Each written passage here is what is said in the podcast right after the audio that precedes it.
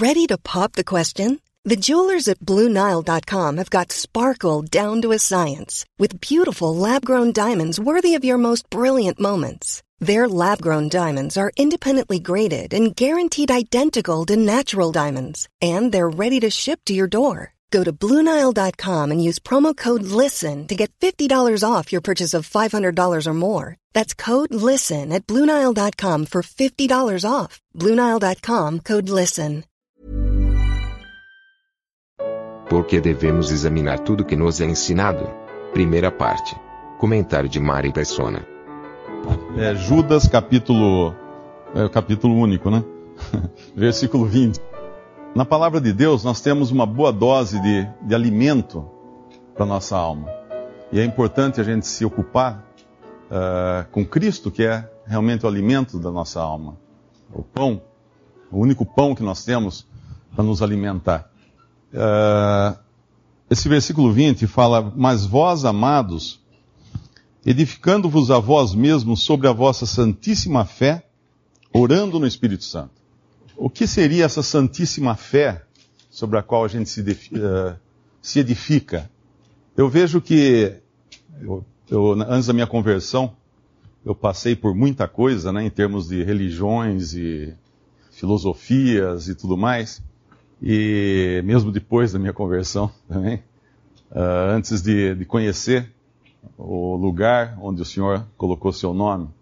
E, as, e eu estava pensando, os irmãos estavam falando sobre a, a, dificuldade, às vezes, de pessoas que saem e levam outros, né? Esses são exatamente os lobos, os, os que dividem. E às, às, vezes tem uma pergunta que vem antes: por que entraram? Uh, a gente vigia muito bem a porteira da saída e às vezes nem, não tão bem a porteira da entrada do, do aprisco, né? Eu creio que existe uma, uma vulnerabilidade muito grande e justamente pelo fato de estarmos reunidos ao nome do Senhor, porque a gente se empolga tanto com esse fato, com a Assembleia do Senhor, eh, e às vezes esquece um pouco do Senhor da Assembleia. Né? Uh, acontece comigo, deve acontecer com os irmãos também. Nós acabamos nos tornando bastante proselitistas e pouco evangelistas. Então a mensagem que a gente acaba tendo na ponta da língua é como se reunir, onde se reunir, o centro de reunião e escorregamos nessa, na, por isso. Eu dou um exemplo. Recentemente, um rapaz me entrou em contato comigo pela internet, se identificou como crente, como salvo, como uma pessoa, um crente, né? Ele se identificou como frequentador de uma denominação, não estava contente, estava procurando lugar para reunir e tal. E eu conversei por e-mail, aquela coisa toda. No fim, ele veio fazer um trabalho em Limeira, acabou passando em casa, e conversando com ele, eu descobri uma coisa, no meio da conversa, tentando explicar o lugar de reunião para ele, eu parei, falei, mas tem alguma coisa, você sente que tem alguma coisa que não está, o sininho não está tocando muito bem.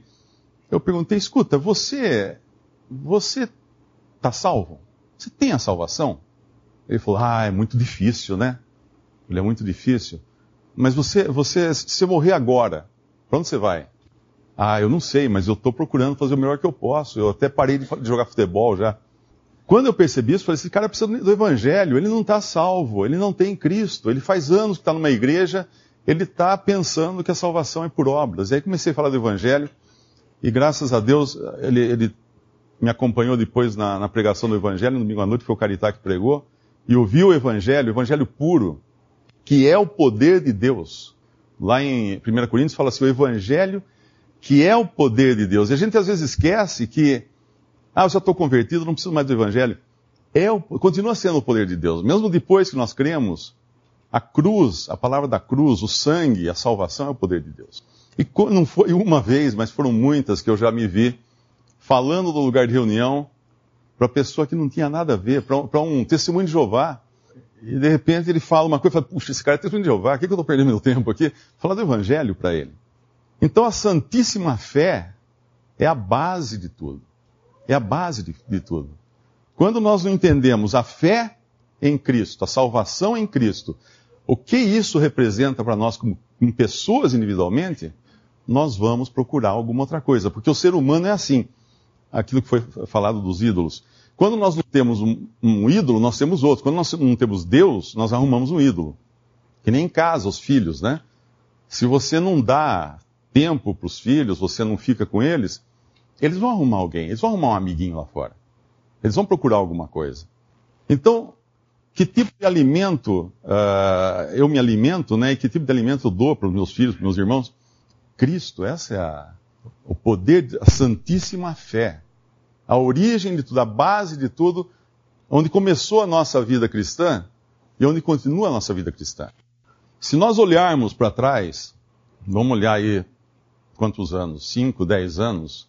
Uh, eu não sei o que acontece lá nos Estados Unidos, não sei se é, se é o caso também, mas analisando uh, as saídas, as pessoas que abandonaram o lugar de reunião, para onde elas foram?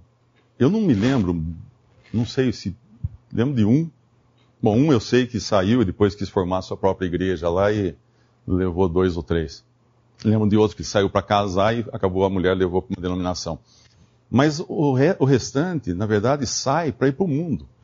É difícil encontrar alguém que fala, não, eu vou sair porque eu vou para uma igreja, vou, agora me filiei à igreja batista, eu me filiei à igreja presbiteriana. Não, o mundo tem um apelo muito forte. E por maiores que sejam as cercas que a gente construa, a ovelha foge se não tem comida. É, é, uma, é um fato, né? A ovelhinha, se ela não é alimentada, uh, se o meu filho não encontra em casa comida, ele vai procurar comida fora. Se ele não encontra em casa algo que satisfaça, ele vai procurar fora. E a base de tudo, portanto, é isso aqui, a nossa santíssima fé. Porque os perigos nós temos em todo lugar. Eu estava lembrando, quando eu, quando eu traduzi um livreto que tem aqui, o Lemon acho que lembra disso, quando estava na Verdades Vivas, nós, nós publicávamos um livreto chamado A Ceia do Senhor, que era uma cópia de um livreto de Portugal, que foi de muito auxílio para os irmãos. Acho que o primeiro contato com a literatura uh, foi feito através da Ceia do Senhor, não sei se foi. Eu, daí eu resolvi traduzir de novo, porque era uma cópia de uma tradução de Portugal. E quando eu fui pegar o inglês, o tradutor daquela versão de Portugal tinha suprimido todos os parágrafos que falavam da Igreja Católica. Ele simplesmente podou, censurou o texto, tirou tudo que falava da, da hóstia, da, da Eucaristia, aquela coisa toda. Tirou. Não sei se ele era não sei se o tradutor era católico, ou talvez a mulher dele fosse, não deixou fazer alguma coisa assim, mas ele tirou, o que é uma, o que é uma afronta para quem traduz, sabe que você tem que manter fiel ao texto, o que é uma afronta, o cara simplesmente foi. Aí quando fui traduzir aquele livro que tem ali, Vida através da Morte, de Charles Stanley, que é um estudo de Romanos, eu peguei o texto original em inglês e peguei o texto em espanhol, que eu não sei quem traduziu, deve ter no, no livro lá. Quando eu cheguei em Romanos 7, o tradutor tinha eliminado e alterado trechos, porque ele não, obviamente, ele não cria no novo nascimento, ele, ele achou que não, não, batia com a. É bom conferir no, na versão espanhola. Sempre que o homem bota a mão em alguma coisa, ele vai estragar.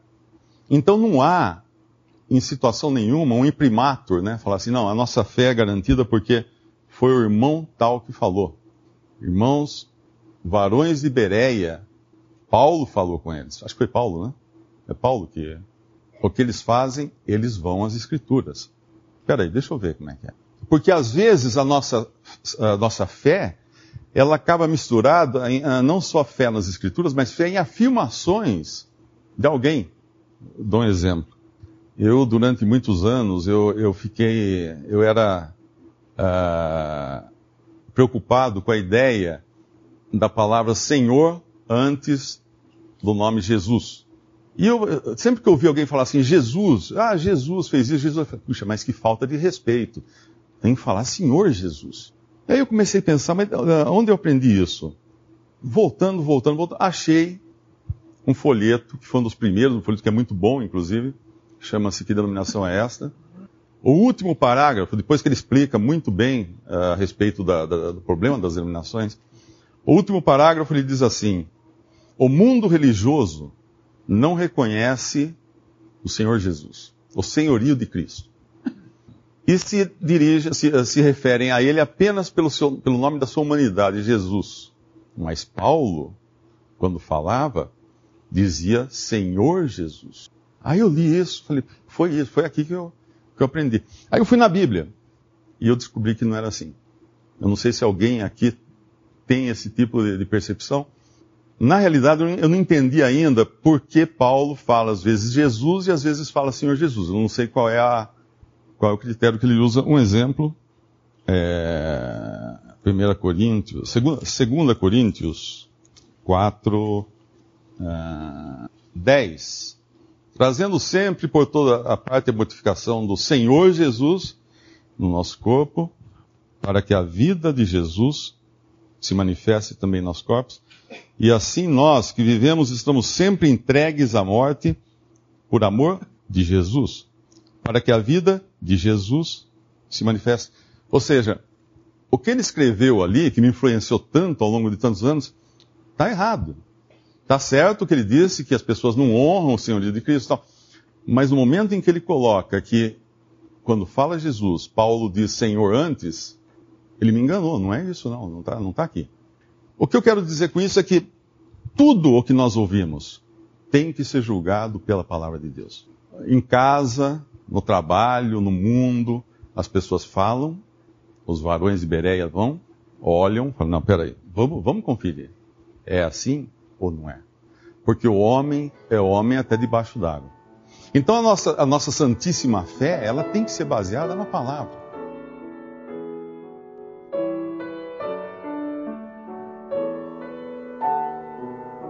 Visite respondi.com.br. Visite também 3minutos.net.